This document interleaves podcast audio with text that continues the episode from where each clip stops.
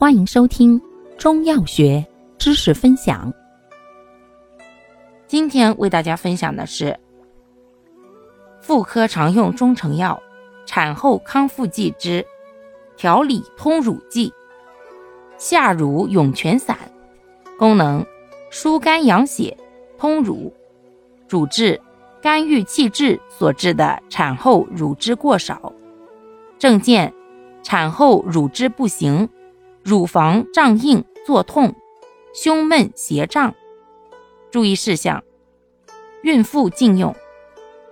产后缺乳属气血虚弱者慎用。治疗期间要注意调和情志，保持心情舒畅，以免遇露伤肝，影响泌乳。忌食生冷及辛辣食物。